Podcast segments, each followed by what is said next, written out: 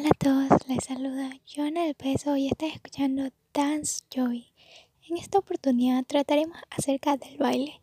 Conocerás mucho más acerca de cómo se ha visto y cómo ha cambiado a través del tiempo. Además, veremos la importancia que se le da en la actualidad. Debemos entender primero qué es el baile. El baile es un movimiento que implica al cuerpo entero, manos, piernas, brazos, pies al compás y siguiendo el ritmo de una música determinada. Es decir, el movimiento corporal que se realiza debe acompañar, ir de acuerdo a la música que está sonando detrás y que moviliza el baile en cuestión. Por eso, si están pasando una música tranquila que supone movimientos lentos y armónicos, no puedo saltar como si estuviese bailando al ritmo del frenetismo de la música electrónica. Bailar, aunque sea frente a una pantalla o de lejos, se ha convertido en una vía de escape durante la pandemia. TikTok, la red social de coreografías, ha sido la que más se ha descargado el último año en todo el mundo. Sin embargo, el sector de la danza profesional ha sido uno de los más perjudicados. Más del 85% de ingresos que perciben las academias derivan del baile en pareja o con contacto físico, estilo muy complicado por la situación actual. En cuanto al flamenco, el 95% de los tablados que hay en España continúan cerrados, aunque eso sí, en tiempos de distancia, seguir bailando es resistir. Ahora estamos en cómodas viviendas y conectados mediante aparatos tecnológicos, pero el cuerpo sigue siendo el mismo y la necesidad de expresarse también.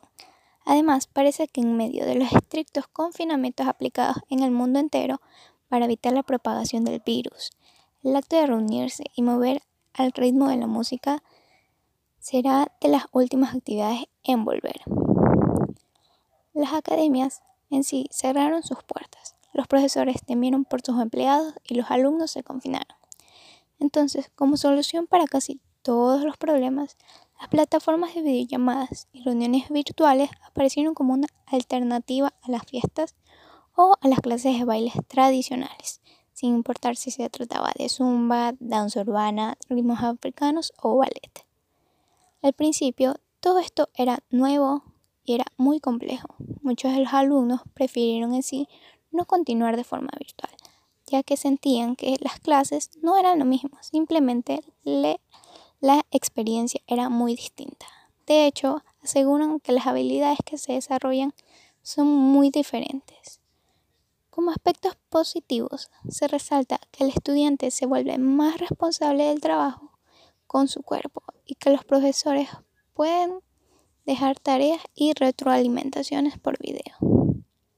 También detectó que las personas que se habían ido al país la contactaron para retomar las clases de forma remota.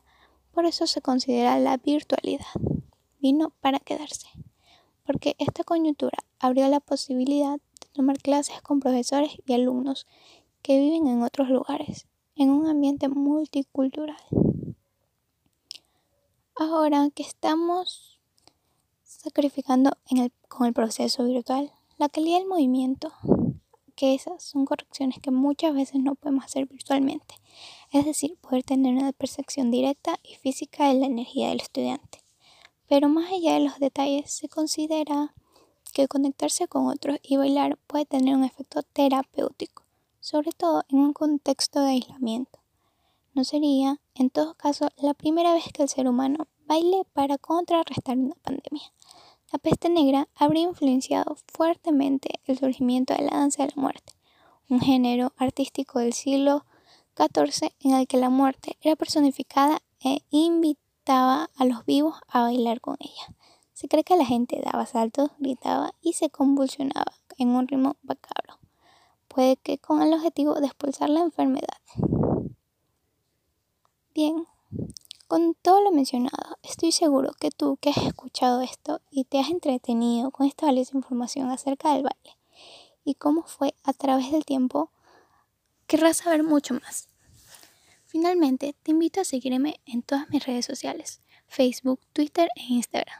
Gracias por permitirme llegar a ti y nos encontraremos en una próxima emisión de Dance Jovi.